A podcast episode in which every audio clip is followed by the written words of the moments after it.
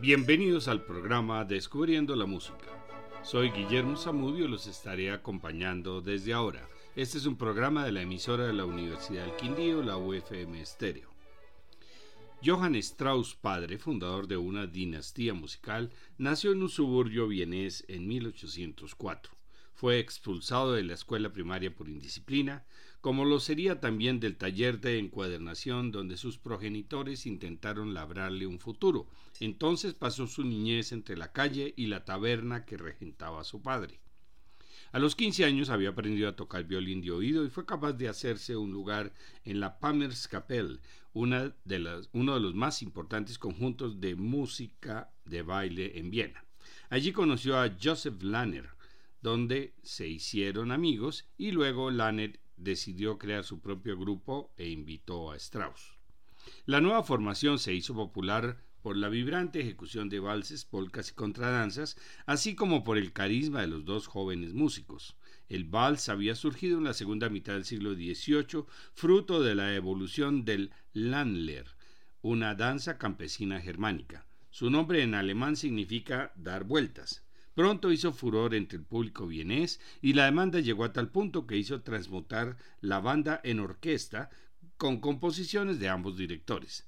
Posteriormente, celos y envidias acabaron con la amistad a puñetazos en 1825. Con la separación comenzó el verdadero despegue de Strauss. Estudió armonía, contrapunto, orquestación y composición. Su prestigio le ayudó a conseguir los mejores salones y como empresario pionero en la industria musical tomó una decisión, sorprendente explotar el culto a su propia persona, asociando sus partituras a su imagen en la publicidad en carteles y prensa escrita, editándolas como obras artísticas. En 1848, estando en su plenitud, compuso la Marcha Radetzky en honor del mariscal de campo austriaco. Vamos a escuchar una contradanza compuesta por Johann Strauss, versión de la Slovak Sinfonieta Silina, dirigida por Ernst Marsen Dorfen. Y luego la Marcha Radetzky con la Filarmónica Orquesta dirigida por Eugene Ormandy.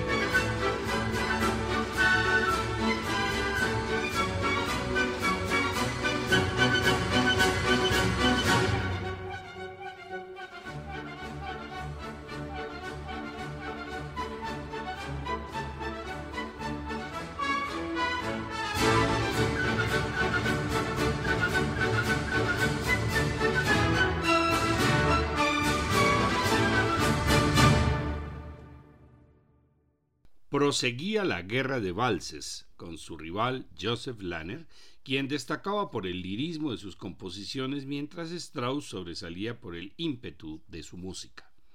El futuro de Johann se afianzó con su nombramiento como director de bailes de la corte. Estando allí, perfeccionó sus estudios de violín y composición. En la cima de su carrera, dirigió a más de 200 músicos en los bailes imperiales y hasta seis orquestas en los carnavales. Las giras de su orquesta por Europa le depararon un éxito absoluto. Su repertorio en constante, era constantemente enriquecido con nuevas piezas y su virtuosismo en la dirección conquistó a reyes, príncipes y toda la nobleza y la alta sociedad europea, internacionalizando el vals y su baile tal como hoy lo conocemos. Sus obras en esa etapa de madurez son más depuradas y alegres. Los viajes le acarrearon más conciertos, fama y amantes, pero el dinero lo, dilapidaba. Había engendrado cinco hijos, tres de los cuales se dedicarían a la música, Johann, Joseph y Edward. La pareja se mantuvo mal que bien mientras Strauss permaneció en Viena, pero sus continuas ausencias y el cambio de posición social acabaron con el matrimonio.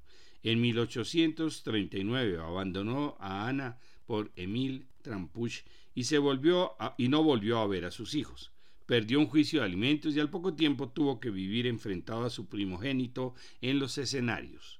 Murió en 1849 aquejado de una escarlatina que se lo llevó en cuestión de horas. Vamos a escuchar el vals Die Romantiker, opus 167, compuesto por Joseph Lanner interpretado por la Berlin Symphonic Orchestra, dirigida por Robert Stolz, y a continuación el vals Ketterbruck, opus 4, composición de Johann Strauss padre, versión del ensemble vienés.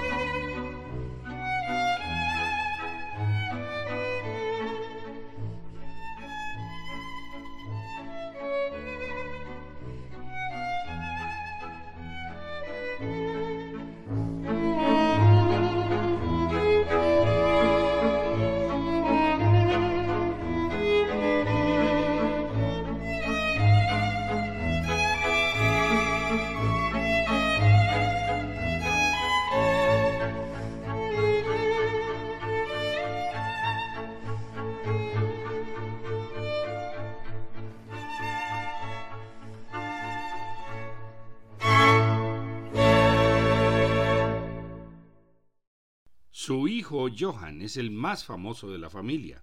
Fue conocido en vida como el rey del vals y a él se debe en gran parte la popularidad de vals en la Viena del siglo XIX.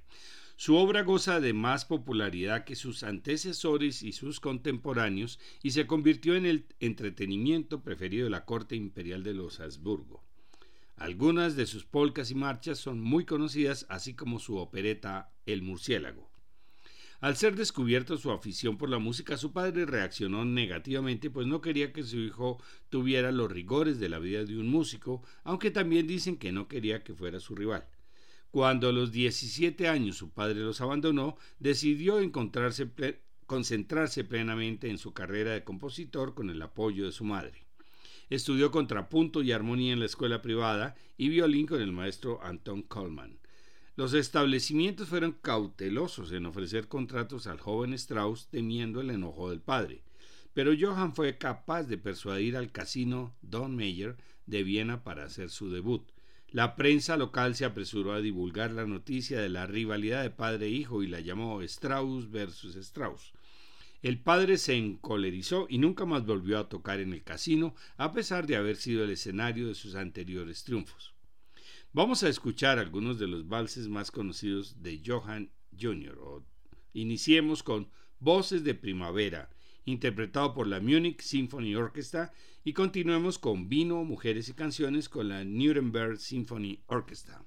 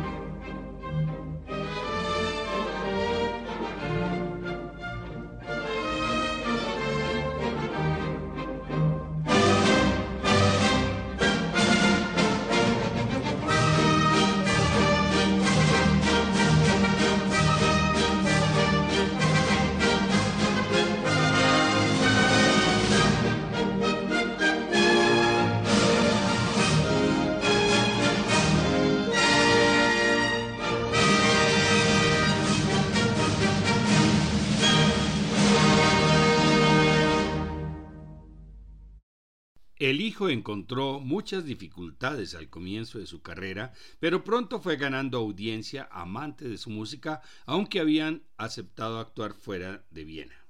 Después de la muerte de Joseph Lanner, asumió la posición de maestro de capilla del segundo regimiento de ciudadanos de Viena, lo cual fue un gran reconocimiento para el joven.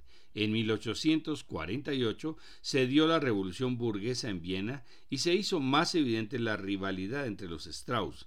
Cada cual tomó partido diferente, el hijo con los revolucionarios y el padre con la monarquía.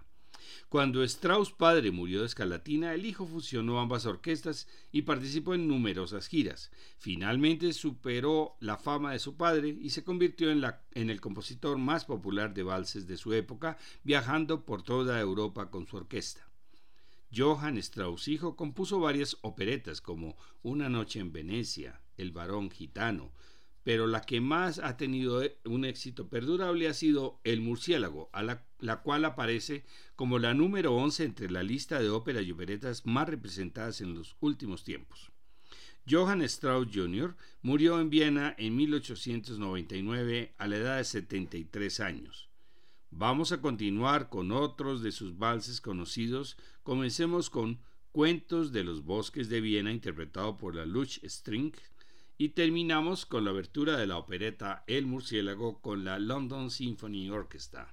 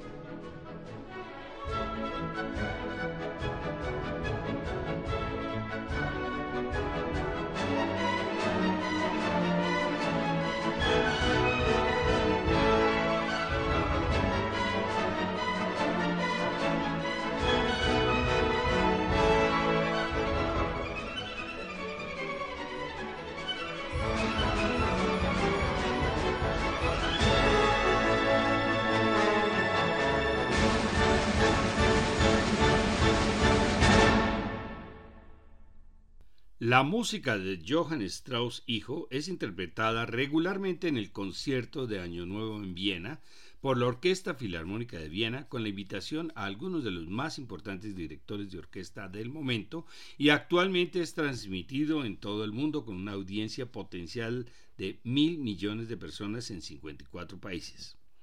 André Rieu es un violinista, compositor y director de orquesta neerlandés. Comenzó la orquesta Johann Strauss en 1987 con 12 miembros y actualmente la componen entre 80 y 150 músicos.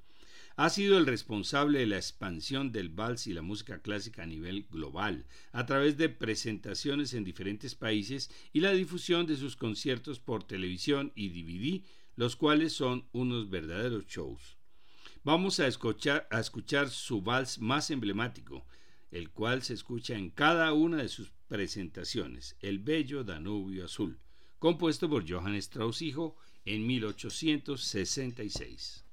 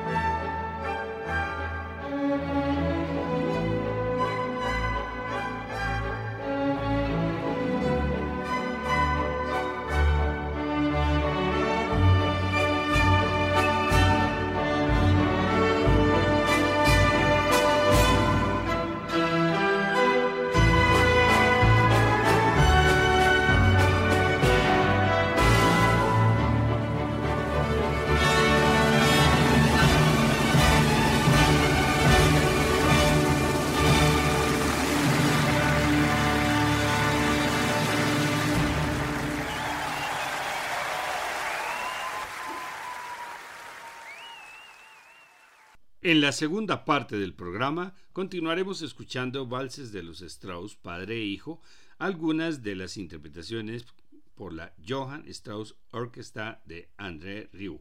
Les esperamos. Iniciaremos unas charlas musicales con temas muy interesantes. El primero será Cómo acercarse a la ópera, en dos horarios que serán martes 28 de marzo a las 6 de la tarde o el jueves 30 a las 10 de la mañana por Zoom, para que no haya restricción de ubicación. Para más información, entrar a la página descubriendolamusica.co.